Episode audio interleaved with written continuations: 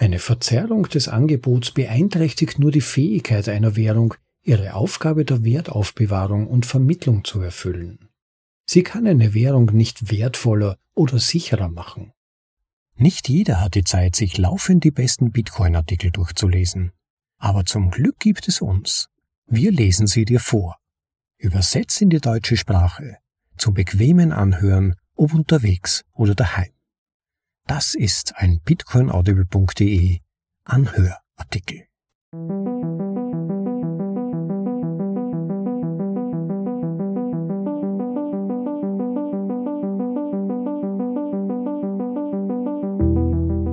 Willkommen zur Folge Nummer 98 von bitcoinaudible.de, dem Podcast mit den besten Artikeln aus dem Bitcoin Space, für euch in die deutsche Sprache übersetzt und danach vorgelesen, zum bequemen Anhören, ob unterwegs oder daheim. Wir kommen heute bei bitcoinaudible.de zu einer Erstmaligkeit. Einem Artikel mit dem identischen Titel zu einem, den ich bereits vorgelesen habe, zum eigentlich gleichen Thema, aber inhaltlich ganz unterschiedlichen Argumenten. Und es ist schon faszinierend, wie man mit zwei unterschiedlichen Argumentationswegen zur gleichen Schlussfolgerung kommen kann. In Folge Nummer 74 hatte ich bereits den Aufsatz von Psych of Earth mit dem gleichen Titel des heute vorgelesenen Artikels vorgelesen, 21 Millionen sind nicht verhandelbar. Wer noch nicht gelesen oder angehört hat, sollte das unbedingt nachholen, wenn euch interessiert, warum 21 Millionen nicht verhandelbar sind. Zeich hat das sehr vereinfacht dargestellt so erklärt, dass 21 Millionen quasi die Haupteigenschaft von Bitcoin ist und eine Veränderung nicht mehr Bitcoin wäre. Es ist eine Vertiefung des Konzepts des sogenannten sozialen Vertrages, den wir von den Autoren Haso und Sushu in Folge Nummer 15 vorgelesen haben. Auch das ein äußerst interessanter Artikel, der erklärt hat, warum dieses Limit nicht realistischerweise veränderbar ist. Aber Phil Geiger setzt anderswo an.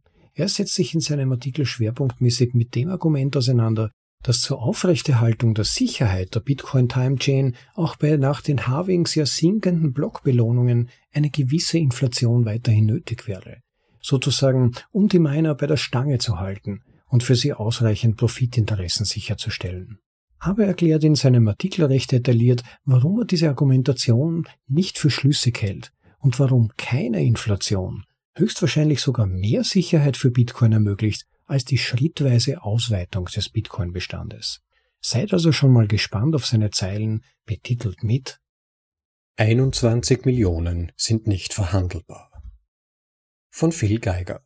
Im Originaltitel 21 Million is non-negotiable. In der Bitcoin-Welt existiert eine quälende Frage, die sich schon viel zu lange hält. Oberflächlich betrachtet scheint die Frage plausibel zu sein. Sie hat sogar prominente Bitcoin-Technologen und Forscher so verwirrt, dass sie der Antwort gegenüber aufgeschlossen sind. Wird Bitcoin sicher sein, wenn die Subventionierung der Blockbelohnung endet?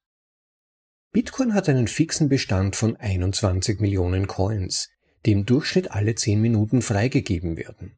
Beginnend mit 50 BTC alle 10 Minuten für die ersten vier Jahre, abnehmend auf 25 BTC pro 10 Minuten für die nächsten vier Jahre und danach weiterhin alle vier Jahre halbiert, in einem Ereignis, das allgemein als Halbierung, Halving oder neuerdings als Quantitative Hardening bezeichnet wird.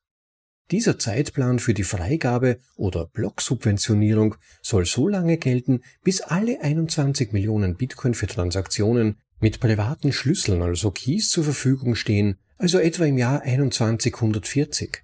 Danach wird es keine Blocksubventionierung mehr geben. Außerdem hat Bitcoin eine fixe Datenmenge, die es alle 10 Minuten verarbeiten kann. Dadurch entsteht ein Bieterwettbewerb um die Verarbeitung von Transaktionen, der als Transaktionsgebührenmarkt bekannt ist. Heute wird das Bitcoin-Netzwerk in erster Linie durch den Wert der Blocksubvention, zum Zeitpunkt des Verfassens dieses Artikels 12,5 BTC pro 10 Minuten gesichert, die von allen Bitcoin-Inhabern bezahlt wird und die Kosten der Netzwerksicherheit sozialisiert. Aber irgendwann in der Zukunft, wenn die Anzahl der pro Block freigegebenen Bitcoins weiter halbiert wird, werden Bitcoins in erster Linie durch den Wert der Transaktionsgebühren gesichert sein, die von Einzelpersonen gezahlt werden, die Bitcoin-Transaktionen ermöglichen. Die heutigen sozialisierten Sicherheitskosten, die größtenteils mit den von den Bitcoin-Sparern entzogenen Wert bezahlt werden, wandeln sich langsam zu privatisierten Kosten, die von den zukünftigen Bitcoin-Ausgebern bezahlt werden. Historisch gesehen hat dieser Übergangsprozess dazu beigetragen, die in US-Dollar gemessenen Einnahmen der Miner zu erhöhen und damit die Gesamtsicherheit zu erhöhen, während die Gesamtkosten der Sicherheit als Prozentsatz der Bitcoin-Wirtschaft gesunken sind. An dieser Stelle im Text zeigt der Autor zwei sehr interessante Grafiken. Die erste davon illustriert die Veränderung des Umsatzes der Miner in US-Dollar in Prozent des Marktwertes von Bitcoin. Am Beginn über 70 Prozent, seit 2010 eine stetige Reduktion, seit 2012 wird die Kurve richtig entflach und liegt seit 2016 bei etwa 4 Prozent des Marktwertes. Die Grafik zeigt also an, dass während früher der kostenmäßige Anteil der Miner zur Sicherung des Bitcoin-Netzwerks sehr hoch war, sich im Verlauf der Reifung des Netzwerks die proportionalen Kosten der Sicherung verringern. Und in der zweiten Grafik sieht man, dass sich während der gleichen Zeitperiode der Gewinn der Miner in US-Dollar exponentiell erhöht hat. Von 71.000 US-Dollar im Jahr 2010 bis zu knapp 500 Millionen US-Dollar im Jahre 2019. Weiter geht's mit dem Text. Viele, die sich über die Zukunftsfähigkeit der Sicherheit von Bitcoin unsicher sind, behaupten, dass das Sicherheitsmodell des Bitcoin-Transaktionsgebührenmarktes unerprobt ist und dass Bitcoin daher in Zukunft ein gewisses Maß an Terminalinflation benötigen könnte, um das Netzwerk angemessen zu sichern. Sie meinen damit, dass wir irgendwann in der Zukunft die Sicherheitskosten von Bitcoin wieder sozialisieren müssen, indem wir das Gesamtangebot von Bitcoin verändern und die Blocksubvention wieder einführen oder erhöhen. Dieses Argument wird oft als Beispiel verwendet, um zu erklären, dass Altcoin X der Sicherheit Vorrang vor einer festen Geldpolitik gibt. Anstatt mit einem fixen Angebot und einem fixen Angebotsplan zu arbeiten, muss die Ausgabe der Währung variabel sein, um für eine angemessene Sicherheit zu sorgen. So die Argumentation. In diesem Artikel soll gezeigt werden, dass diese Argumente von nachweislich falschen Annahmen ausgehen und dann wird ein Gegenargument unter Verwendung axiomatischer Annahmen entwickelt. Die folgende Darstellung geht davon aus, dass Bitcoin lebt, was du bestätigen kannst, indem du es selbst überprüfst, bevor du fortfährst. Bevor wir verstehen, warum Bitcoin in der Zukunft sicher sein wird, müssen wir verstehen, warum Bitcoin heute am Leben ist. Wenn Bitcoin lebt, dann lese bzw. höre bitte weiter. Wenn Bitcoin tot ist, es war ein nettes Spiel. Danke fürs Mitspielen. Warum gibt es Bitcoin immer noch? Bitcoin ist heute noch am Leben, weil einige Personen ihn subjektiv für wertvoll genug halten, um ihn am Leben zu erhalten. Wenn niemand Bitcoin wertvoll fände, wäre er tot. Ob du persönlich zustimmst, dass Bitcoin wertvoll ist oder nicht, ist irrelevant. Bitcoin lebt, weil Menschen ihn für wertvoll halten und es gibt eine Reihe von Möglichkeiten, das Netzwerk am Leben zu erhalten. Einige Bitcoiner halten es am Leben, indem sie Bitcoin als Spartechnologie nutzen, indem sie Wert darin speichern. Einige dieser Personen betreiben vollständige Bitcoin-Nodes, Full Nodes, was bedeutet, dass sie überprüfen, ob jeder Transaktionsblock den Konsensregeln des Netzwerks entspricht. Andere schreiben Code, von dem sie hoffen, dass er von Personen ausgeführt wird, die Full Nodes betreiben und Wert in Bitcoin speichern.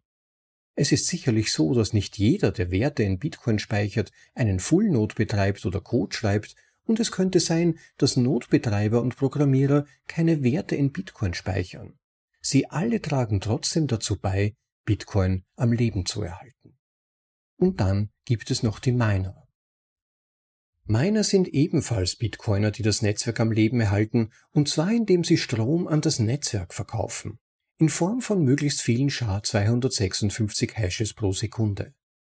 Auf diese Weise helfen diese Bitcoiner, die Geldpolitik des Netzwerks zu sichern und Transaktionen für das Netzwerk zu verarbeiten. Als Gegenleistung für ihren Strom werden die Miner in Bitcoin bezahlt.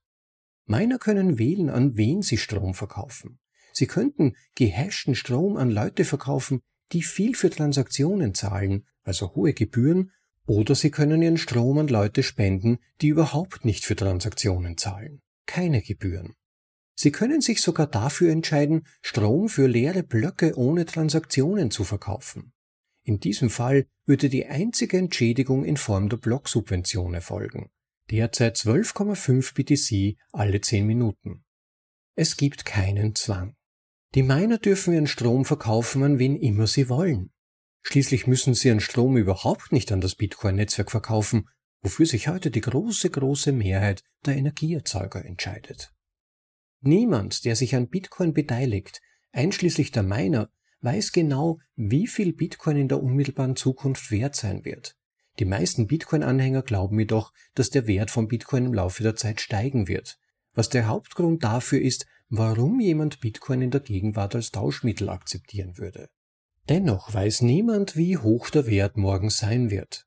Glücklicherweise gibt es eine clevere Funktion innerhalb des Bitcoin-Netzwerks, die sicherstellt, dass solange Bitcoin für ein gewisses Universum von Menschen wertvoll ist, immer ein wirtschaftlicher Anreiz besteht, Strom zu verkaufen, um das Netzwerk zu sichern und sicherzustellen, dass die Geldpolitik trotz Wertschwankungen aufrechterhalten wird. Die Schwierigkeitsanpassung von Bitcoin. Die Schwierigkeitsanpassung kalibriert das Netzwerk, um die feste Geldpolitik von Bitcoin und die durchschnittlichen 10 Minuten Blockintervalle beizubehalten. Völlig unabhängig von in einer anderen Währung gemessenen Wert des Bitcoin-Netzwerks oder von der Anzahl der Teilnehmer im Netzwerk. Alles, was es tut, ist, die Menge an gehashter Elektrizität, die das Netzwerk benötigt, alle 2016 Blöcke neu auszugleichen, um sicherzustellen, dass die Blockzeit und das Angebot nach einem fixen Zeitplan aufrechterhalten werden. Für den externen Betrachter des Netzes bedeutet dies in der Regel, steigt der Wert des Netzes, so steigt die vom Netz nachgefragte Strommenge. Sinkt der Wert, so sinkt die vom Netz nachgefragte Strommenge. Diese Kalibrierung stellt sicher, dass es für jemanden immer profitabel ist, Strom an das Netzwerk zu verkaufen, unabhängig vom Preis des Bitcoins, der in anderen Währungen gemessen wird.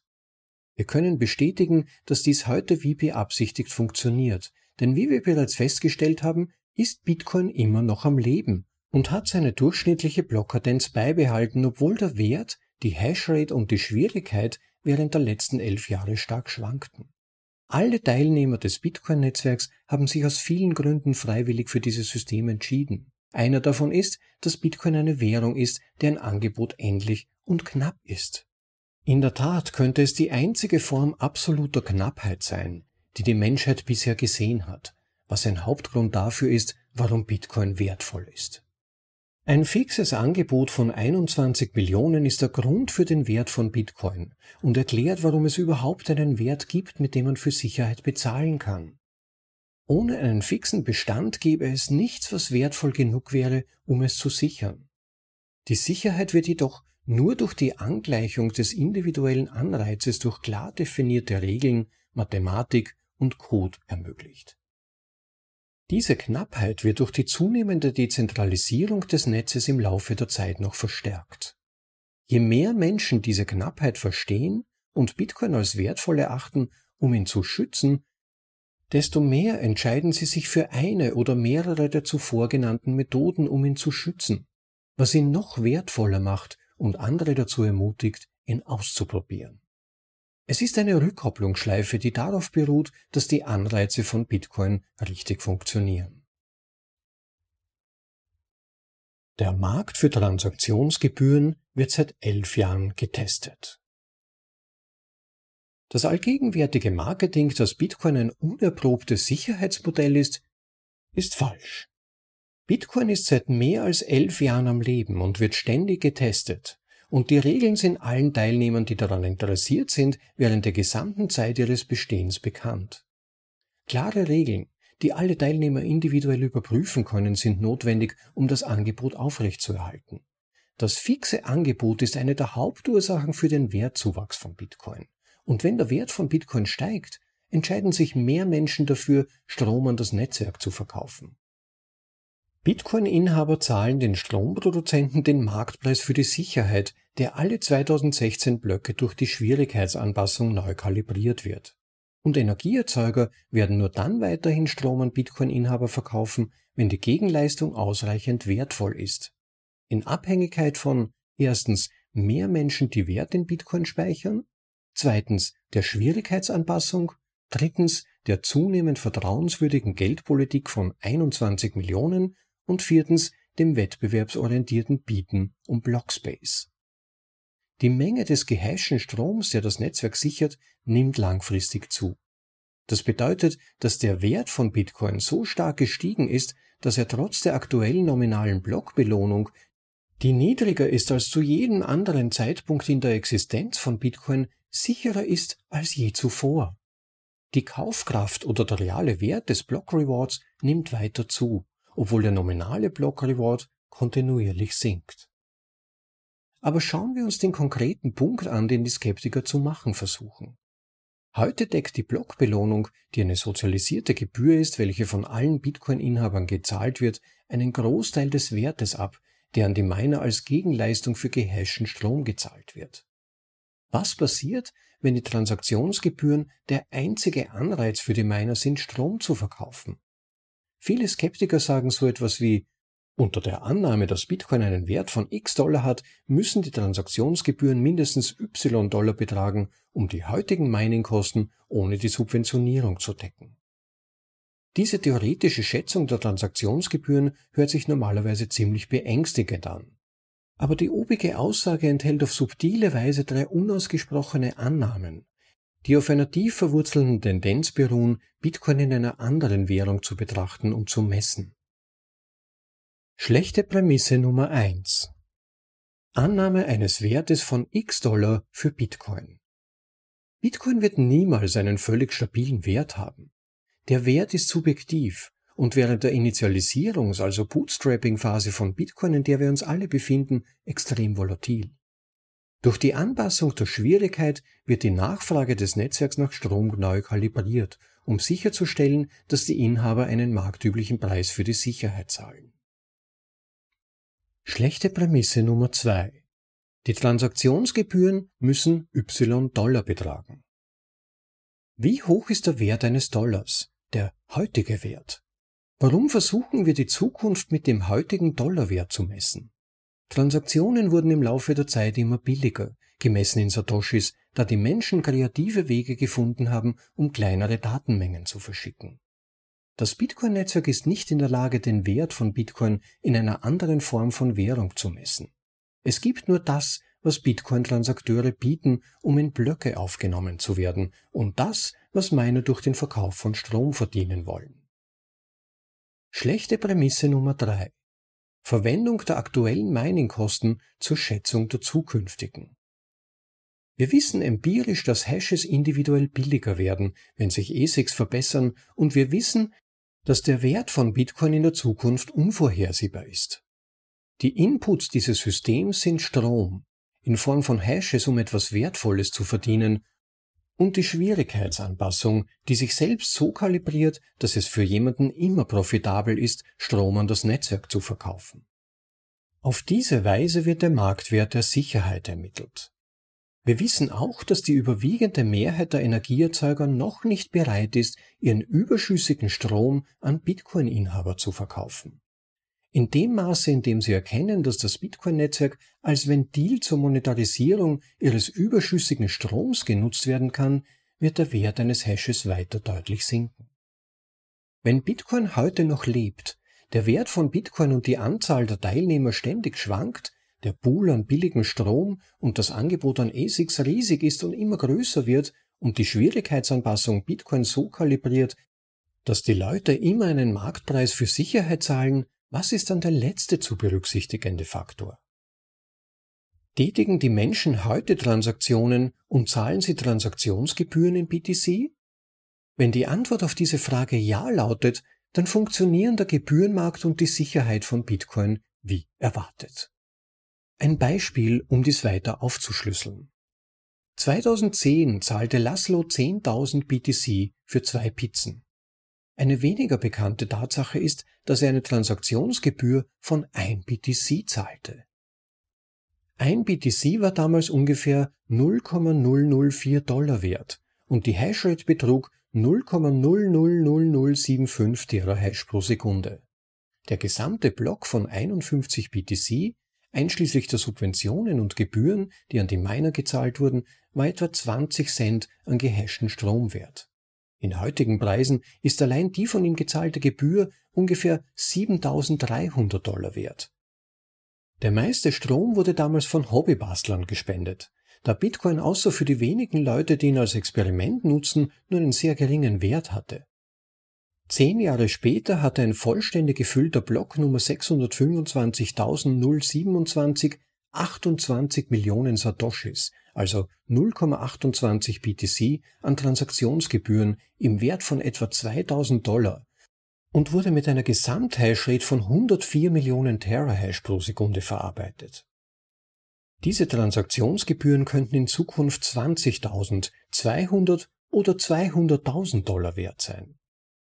Letztlich läuft das Argument darauf hinaus, dass wir den zukünftigen Wert von Bitcoin nicht vorhersagen können, sodass das Netzwerk weniger Sicherheit als heute verlangen könnte, wenn der Wert sinkt. Aber das Bitcoin-Netzwerk wurde so konzipiert, dass der Wert eines bestimmten Satoshis keinen Einfluss auf seine Funktionsweise hat. Es sei denn, der Wert ist absolut null. Der zukünftige Wert hat keinen Einfluss auf die Funktionsweise des Netzwerks, sondern nur auf die Menge des benötigten Hashstroms. Inflation als Lösung für die Sicherheit.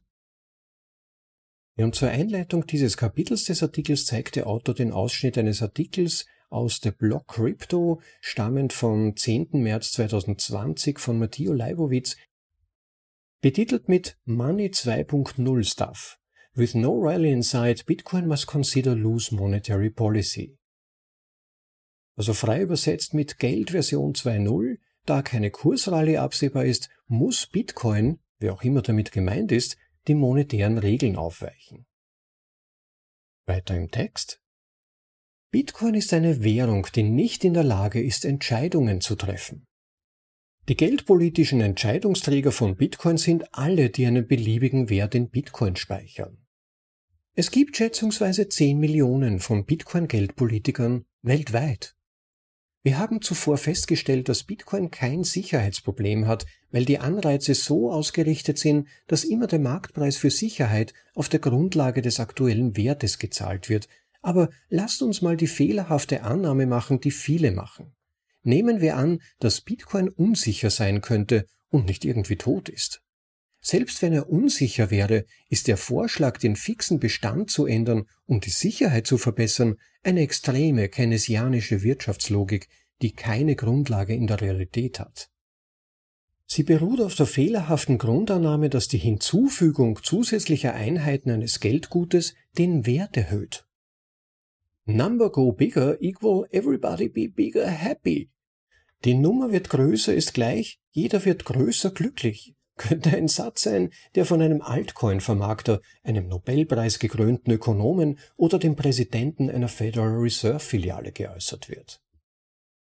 Zur Illustration zeigt der Autor an dieser Stelle zwei Tweets, einer davon von Stephanie Kelton, ihres Zeichens Ökonomin, eine der Hauptvertreterinnen der sogenannten Modern Monetary Theory oder MMT, die Staatsfinanzierung durch freizügiges Schuldenmachen propagiert. Vom 9. März 2020, ich lese den schon übersetzten Text vor. Mach Schulden, mach große Schulden, mach viel größere Schulden. Wir befinden uns inmitten einer Pandemie und ökonomischen Abbaus. Und die Defizite, die wir in vergangenen Jahren gemacht haben, haben null Auswirkungen auf unsere Kapazität, weitere Defizite zu machen. Ignoriere jeden, der Gegenteiliges behauptet. Ende dieses Tweets und ein weiterer Tweet von Paul Krugman vom 5.10.2019 Schulden sind Geld, das wir uns selbst schulden. Schulden sind Geld, das wir uns selbst schulden. Schulden sind Geld, das wir uns selbst schulden. Schulden machen uns insgesamt nur ärmer, wenn sie Investitionen verdrängen, was sie nicht tun. Ende des Tweets. Und daraufhin ein Kommentar von einem Twitter-User mit dem Nick Wiss vom 23. März 2020. Die Federal Reserve sagt, dass es eine unendliche Menge an Bargeld gibt. Dies ist buchstäblich der Grund, warum Bitcoin geschaffen wurde. Leider kann die Einführung einer Geldinflation niemanden glücklicher machen, außer diejenigen, die die Macht haben, Geld zu drucken und ihren engsten Freunden dank des Cantillon-Effekts. Der Cantillon-Effekt beschreibt, wie sich das Wissen um die Entwertung einer Währung ungleichmäßig in der Gesellschaft verbreitet, wodurch diejenigen, die die Macht haben, Geld zu drucken, einen Vorteil erhalten und diejenigen, die am weitesten von den Gelddruckern entfernt sind, in wirtschaftliche Schwierigkeiten geraten. Währung ist nicht produktiv, sie ist kein Unternehmen. Ein größeres Gesamtangebot bedeutet lediglich, dass jede einzelne Einheit weniger wert ist, und der Wert wird von denjenigen, die die Währung besitzen, auf diejenigen übertragen, die mehr Einheiten schaffen und sie verteilen, bevor der Rest der Bevölkerung begreift, dass ihre Ersparnisse entwertet wurden. Der Nutzen einer Währung ergibt sich aus der effektiven Speicherung und Vermittlung von Wert. Wert wird effektiv gespeichert und vermittelt, wenn das Angebot und die Regeln transparent sind und bestimmten Teilnehmern keine Vorteile gewährt werden. Eine Verzerrung des Angebots beeinträchtigt nur die Fähigkeit einer Währung, ihre Aufgabe der Wertaufbewahrung und Vermittlung zu erfüllen. Sie kann eine Währung nicht wertvoller oder sicherer machen. Ein fixer Bestand erhöht die Sicherheit. Die aktuelle Blockbelohnung ist eine Gebühr, die von jedem Bitcoin-Inhaber an Energieerzeuger gezahlt wird, die gehashte Elektrizität an das Netzwerk verkaufen. Es lohnt sich, diese Subvention heute zu zahlen, weil alle 21 Millionen Bitcoin bereits existieren.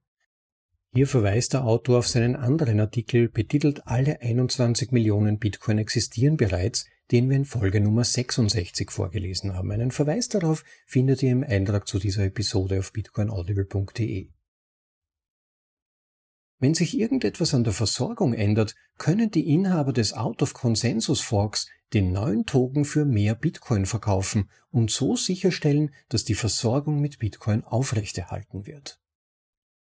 In der Bootstrapping-Phase von Bitcoin hatten die Miner, die Strom an das Netzwerk verkauften, die Möglichkeit, eine Zeit lang keine Transaktionen einzubeziehen, da jeder, der Bitcoin besaß, die Gebühr mit dem als Blocksubventionen gespeicherten Wert bezahlte.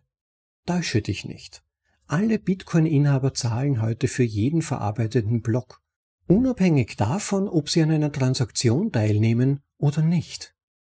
Dies führt in der Bootstrapping-Phase von Bitcoin wohl zu Dramen, da Einzelpersonen BTC ausgeben können, der Horror, wobei ihre Transaktionsgebühr von allen subventioniert wird und die Miner auch dann bezahlt werden, wenn sie leere Blöcke verarbeiten.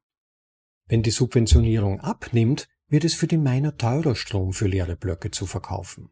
Der Wert eines gemeinten Blocks wird nicht mehr von allen bezahlt, sondern nur mehr von denen, die Transaktionen durchführen müssen. Das ist jedoch in Ordnung, denn selbst in der heutigen Größenordnung haben wir volle Blöcke, für die Einzelpersonen Transaktionsgebühren zahlen. Wenn wir bei der derzeitigen Akzeptanz von Bitcoin bereits volle Blöcke haben, wird das Hinzufügen von mehr Nutzern wahrscheinlich dazu dienen, den Wert der Währung und den knappen Blockraum noch weiter zu erhöhen. Abgesehen davon können wir den zukünftigen Wert von Bitcoin nie vorhersagen. Wir können nur sehen, dass das Netzwerk trotz einer Wertschwankung wie erwartet funktioniert. Dass um den Verkauf von gehashtem Strom an das Netzwerk zunehmend Wettbewerb entsteht, wird zu einer stärkeren Spezialisierung in verschiedenen Bereichen der Energieproduktionsindustrie führen. Bestimmte Personen werden sich auf die Produktion von ASIC-Chips konzentrieren, andere werden die billigsten Stromquellen suchen und nutzen und wieder andere müssen die Gruppierung von Bitcoin-Transaktionen optimieren, um den Gewinn zu maximieren. Schließlich können sich ganze Derivatemärkte für das Bitcoin-Mining entwickeln, um diesem System zu helfen, Schocks bei einem der Inputs zu überstehen, so wie wir es bei den Derivatemärkten für Energie in Texas sehen. Infolge der festen Regeln, des harten Wettbewerbs, des zunehmenden Umfangs und der Spezialisierung wird das Bitcoin-Mining mit der Zeit immer dezentraler, was die Sicherheit weiter erhöht. Eine Änderung des maximalen Bitcoin-Bestands vorausgesetzt alle machen mit, was eine schreckliche Annahme ist, würde diese Dezentralisierungsanreize zunichte machen, da die Miner weniger gezwungen wären, effizienteren Strom zu finden, die ASIC-Chip-Technologie zu verbessern und so viele Transaktionen wie möglich zu verarbeiten. Wenn jeder die Stromproduzenten bezahlt, unabhängig davon, wie gut sie ihren Job machen, wird Raum für Rent-Seeking, also Suche nach Einkommen ohne Arbeit, geschaffen, was jeden Bitcoin-Nutzer mehr für die Sicherheit kostet, als er bezahlen sollte. Schauen wir uns das an. Die Hinzufügung von Inflation würde das Wertversprechen von Bitcoin völlig zerstören, da sie einmal mehr beweist, dass es trivial ist, Geld zu drucken und Kopien von Dingen zu erstellen, die digital sind. Schaue dir jede andere Währung an. Digitale Knappheit ist ein einmaliges Phänomen. Der beste Schutz, den Bitcoin gegenüber allen anderen Währungen hat, ist seine unnachgiebige Geldpolitik, die von jedem Einzelnen, der Werte in Bitcoin speichert, sozial und technisch durchgesetzt wird. Es wird wahrscheinlich Inflationsbugs, Hardforks und neue Währungen geben, die während des Marathons des Aufstiegs von Bitcoin gedruckt werden. In diesen Zeiten wird der soziale Konsens zum Tragen kommen, um sicherzustellen, dass die 21 Millionen Politik intakt bleibt. Wie sieht der soziale Konsens aus? Wenn du immer noch der Meinung bist, dass Bitcoin eine unsichere Geldpolitik hat, erstelle einfach einen Fork, also eine Abtrennung von der Bitcoin-Blockchain, die Inflation beinhaltet. Es ist trivial einfach, dies zu tun. Es ist genehmigungsfreies Geld und alle Ideen können im offenen Wettbewerb ausprobiert werden. Das heißt, wenn mehr Kopien von Bitcoin geschaffen werden, werde ich das tun, was ich mit allen Forks, Airdrops und inflationierenden Währungen getan habe. Sie in mehr Bitcoin umwandeln, der wirklich knapp ist. Dieser Prozess transferiert Vermögen von denen, die die Ökonomie nicht verstehen, zu denen, die sie verstehen. Das Hinzufügen von Währungseinheiten schafft keinen Wert, sondern überträgt ihn lediglich. Ich persönlich bin optimistisch, dass der Prozess der Vermögensübertragung von denen, die diese Konzepte nicht verstehen, zu denen, die sie verstehen, in der Zukunft zu positiven Ergebnissen für die Menschheit führen wird. Es ist einfach, so viele Einheiten einer anderen Währung zu schaffen, wie man möchte. Bei Bitcoin sind 21 Millionen nicht verhandelbar. Das war 21 Millionen sind nicht verhandelbar. Von Phil Geiger. Ja, vielen Dank an Phil Geiger für diese ja im Prinzip Fortsetzung seines anderen Artikels Alle 21 Millionen Bitcoin existieren bereits, die ich in Folge 66 vorgelesen habe. Also eines ist zunächst mal klar, die fixe Menge von 21 Millionen ist das Hauptfeature, die primäre Innovation von Bitcoin. Sowas gab's einfach noch nie. Eigentlich unabhängig davon, welches Geld sich zu verschiedenen Zeitpunkten der Menschheitsgeschichte durchgesetzt hat, es konnte vom jeweiligen Geldmittel immer mehr geschaffen werden. Und insofern ist diese begrenzte Geldmenge etwas ganz Neues, etwas, das die Welt im wahrsten Sinn des Wortes noch nie gesehen hat. Und insofern wahrscheinlich auch ein bisschen Probleme hat, das wirklich zu begreifen, das wirklich zu verstehen, was diese Innovation bedeutet. Und da gibt es einen häufig verwechselten Unterschied, weil viele Menschen sehen ja Bitcoin als rar an, als selten an, aber es gibt auf der einen Seite Seltenheit und es gibt Begrenztheit. Das sind unterschiedliche Kategorien. Und Bitcoin bietet nicht Seltenheit, sondern Begrenztheit. Und alles, was Bitcoin sonst noch mit sich bringt, also Halvings, Mining und so weiter, das kommt danach. Und darüber hinausgehend gab es aber im Artikel noch einige erwähnenswerte Punkte, auf die ich nochmal kurz eingehen wollte, vielleicht um nochmal die wichtigsten Aspekte zu unterstreichen oder vielleicht noch ein paar Gedanken dran zu hängen. Das eine, das ich sehr wesentlich fand, ist, dass der Wert von Bitcoin in der Verlässlichkeit der monetären Regeln liegt. Sogar wenn man Inflation einführen würde, um mehr unter Anführungszeichen Sicherheit für das Protokoll zu ermöglichen, würde man den Wert dessen untergraben, was eigentlich gesichert werden soll. Man würde eigentlich den Grund dafür opfern, warum die Time Chain oder die Hashes, die beim Mining gesichert werden sollen, überhaupt so viel Wert haben. Das ist im Prinzip Zirkellogik, ähnlich wie Inflation an sich oder jene des Keynesianismus in der Ökonomie, das Hinzufügen von Geldeinheiten ändert ja nicht die zugrunde liegende Wirtschaftsleistung oder den ökonomischen Wert, die ökonomische Produktion. Der Wert von Bitcoin liegt in seinen monetären Regeln. Und dieser Gedankengang führt dann unweigerlich zum nächsten, nämlich dass wir ja bereits für die Sicherheit zahlen, und zwar über die aktuelle Inflationsrate, die eigentlich den Preis drückt. Die Holder zahlen diesen Preis. Das ist nicht so, wie man dann oft hört, dass die Holder quasi davon profitieren, dass diejenigen, die Transaktionsgebühr zahlen, die Timechain sichern, sondern die Holder zahlen einen Preis, denn wenn es keine Inflation in Bitcoin gäbe, würde der Preis stärker nach oben gehen. Wenn die Geldmenge real endlich wäre, dann müsste die vorhandene Ökonomie mit dem verfügbaren Geld arbeiten. Aber die verfügbare Geldmenge erhöht sich täglich ja um ungefähr 900 Bitcoin, aktuell circa 6,25 alle 10 Minuten und unterdrückt daher den Preis. Insofern leisten schon jetzt die Holder einen Beitrag zur Sicherheit, indem sie den Preis hochhalten, indem sie die Zahl der im Markt zirkulierenden Bitcoin geringer halten. Jetzt werden sich natürlich ein paar schlaue Zuhörer denken, naja, das ist ja auch Zirkellogik. Denn wenn alle nur mehr hodeln würden, dann würden die Miner keine Transaktionsgebühren mehr bekommen und das System unter Anführungszeichen würde zusammenbrechen. Aber wenn tatsächlich dann Miner aufhören würden zu meinen, dann würde der Preis von Bitcoin sukzessive verfallen. Und es würde Marktdruck entstehen, diese Bitcoin dann wieder zu verkaufen, wodurch die Miner wieder Transaktionsgebühren lukrieren könnten und so würde das System wieder anlaufen. So funktionieren Märkte. Da gibt's keinen Stillstand, keinen statischen Zustand und dann hört plötzlich alles auf, sondern der Markt adjustiert sich selbst und Angebot und Nachfrage balancieren einander. Aber es ist natürlich trotzdem die Frage, wer die Kosten der Sicherheit bezahlt. Aber Phil Geiger hat schon in seinem Artikel 21 Millionen Bitcoin existieren bereits, das war Episode Nummer 66. Dort hat er beschrieben, dass Mining nicht Leute, die Hashes produzieren sehen oder irgendwelche komplizierten Computer betreiben. Nein, sie verkaufen Elektrizität. Sie verkaufen Energie an das Bitcoin-Netzwerk. Der eigentliche Markt ist insofern nicht der Mining-Markt, sondern der Energieproduktionsmarkt. Es gibt so viel ungenutzte Energie, die nicht in Elektrizität umgewandelt wird, sei es aus geografischen Gründen oder weil zum Beispiel das Gas einfach in die Atmosphäre entweicht oder abgefackelt werden muss oder weil es unterhalb der Energiespitzen nicht benötigt wird und so weiter. Aber mit Bitcoin Mining braucht es nur eine Satellitenschüssel und diese Energie kann wirtschaftlich genutzt werden.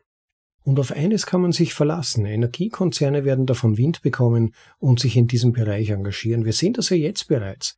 Meines Wissens nach betreibt Exxon seit circa zwei Jahren Bitcoin, meine ich, glaube auch Shell.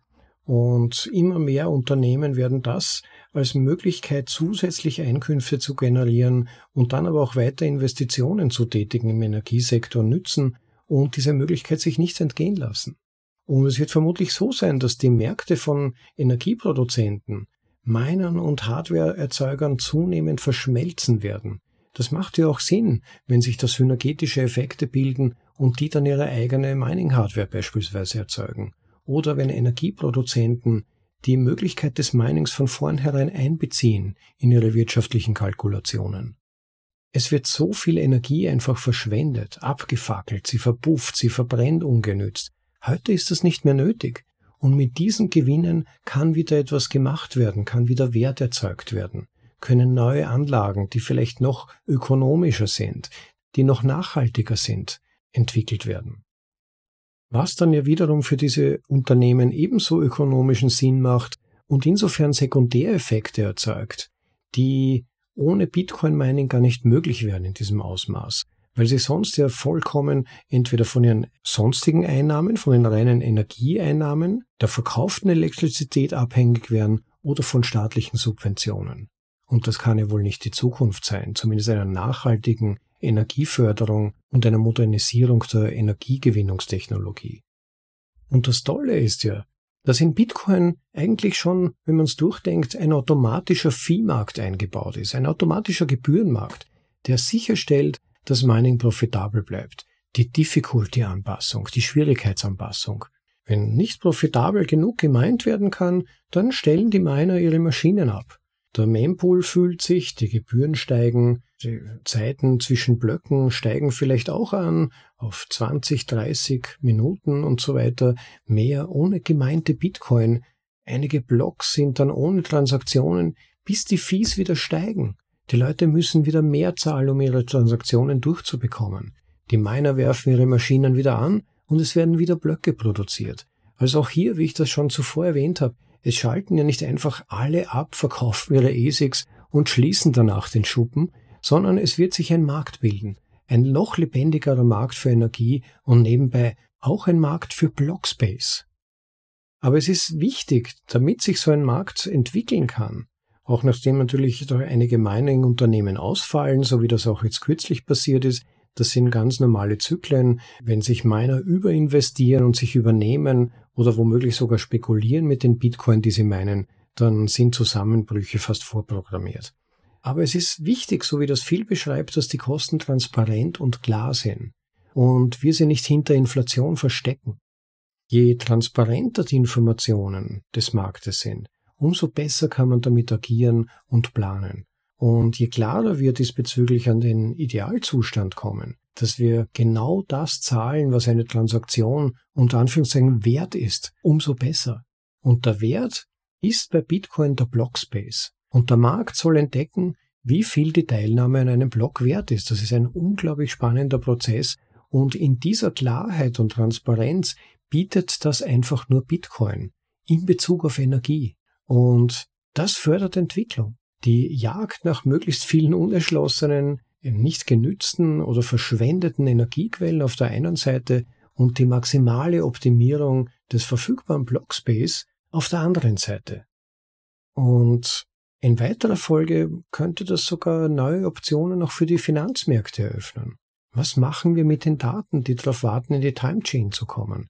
Wie managen wir sie? Wie bepreisen wir sie? Wie wissen wir, was damit in der Zukunft passiert? Und es kann natürlich viele Jahre dauern, bis sich das entwickelt, aber die Basis ist mal da. Aber der Schlüsselgedanke bei all diesen Überlegungen und bei all diesen potenziellen Entwicklungen ist, dass 21 Millionen nicht verhandelbar sind. Das definiert Bitcoin. Und die Sicherheit dieser monetären Regeln wird ermöglichen, dass darauf aufbauend eben sich ein effizienter Markt entwickeln und wachsen kann. Und wenn die Blockbelohnung immer geringer wird, dann werden sich die Zahler einfach von A nach B verschieben. Von den Hodlern, die weniger durch Inflation verlieren, zu denen, die Transaktionen durchführen und Blockspace nutzen wollen. Und der Markt wird herausfinden, was die passende Lösung dafür ist. Ja, und wir können in den Markt vertrauen, meiner Ansicht nach. Man muss nur bedenken, wie viel Interesse und Anreiz darin besteht, dieses Ding zu sichern. Und das alles wächst ja währenddessen die Belohnungen ja noch immer weiterlaufen. Es ist ein offenes System, ein wachsendes System und ein weltweiter Bietermarkt, auf dem wir uns hier befinden. Deshalb 21 Millionen sind nicht verhandelbar. Das ist die Basis, auf der alles steht und eine klare Basis, auf der der Markt selbst entdecken und entwickeln kann, wie die Balance bestmöglich passt. Darauf können wir vertrauen und last not least, wenn man sich ansieht, wie sich die Hashrate im Moment entwickelt. Also da wird ja Geld in Mining gesteckt, das schier unglaublich ist. Da braucht man sich zumindest im Moment wohl sicherlich keine Sorgen machen, dass die Sicherheit von Bitcoin dadurch gefährdet wäre, dass es nicht genug Inflation gäbe. Oder die Geldmenge begrenzt ist. Ich hoffe, es war für euch interessant und es waren für euch wieder mal einige Gedanken dabei, die es wert sind, weiter verfolgt zu werden oder die euch neue Einsichten gebracht haben. Wenn es euch gefallen hat, dann vergesst bitte nicht den Like-Button zu klicken in der App, in der ihr euch gerade befindet. Und wenn euch generell das Thema unseres Podcasts, nämlich das Vorlesen der besten Artikel aus dem Bitcoin Space gefällt, dann vergesst natürlich auch nicht, den Podcast als solchen zu abonnieren in der App, in der ihr euch gerade befindet, vielleicht auch zusätzlich sogar auf YouTube. Da haben wir auch einen Kanal verlinkt auf unserer Website bitcoinaudible.de. Dann verpasst ihr keine Folge und unterstützt gleichzeitig den Podcast, um leichter gefunden zu werden. Hinweisen möchte ich wie immer auch noch auf die Möglichkeit, unseren Podcast zu unterstützen.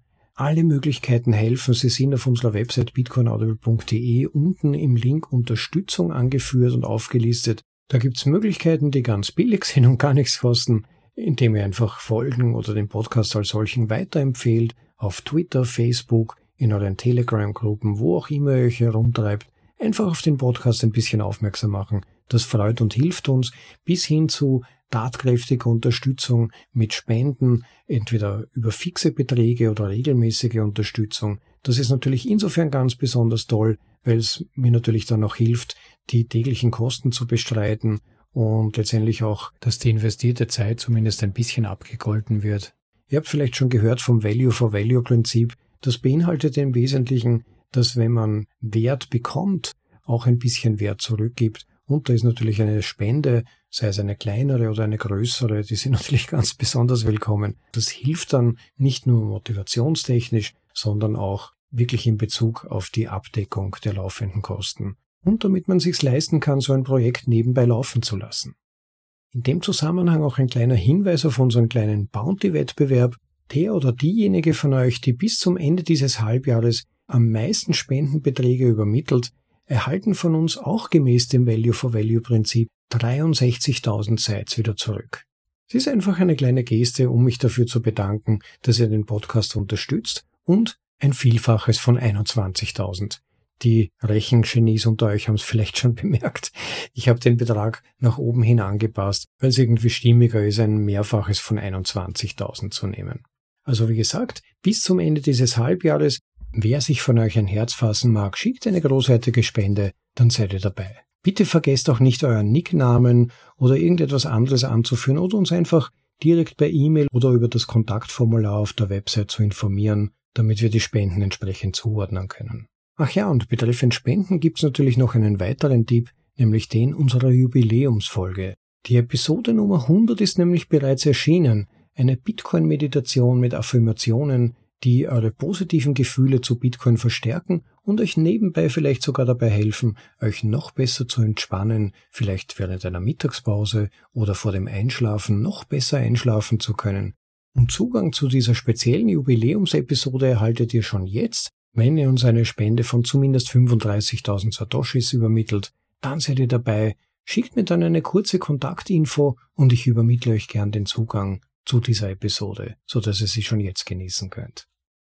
Noch ein kleiner Tipp, wenn sich manche von euch zwischendurch vielleicht fragen sollten, wann kommt denn wieder die nächste Folge, stöbert doch mal in den älteren Folgen. Gemäß dem Prinzip das Beste aus dem Bitcoin Space habe ich mir bei jeder Folge überlegt, ob es wert ist, diesen betreffenden Artikel vorzulesen und dann die entsprechende Arbeit und Mühe reingesteckt, das zu tun und hoffe damit natürlich auch, dass eigentlich so gut wie jede Folge aus unserem Podcast für euch einen gewissen Wert hat. Hört mal rein, blättert durch, welche Folgen es da gibt und ob euch vielleicht etwas davon besonders interessiert. Ja, und damit und mit diesen Hinweisen möchte ich es für heute mal dabei bewenden lassen. Ich hoffe, ihr habt einen schönen Tag, genießt den Rest davon, freut euch des Lebens und ich freue mich, wenn ihr das nächste Mal wieder dabei seid. Bis dann. Ciao. Euer Rob.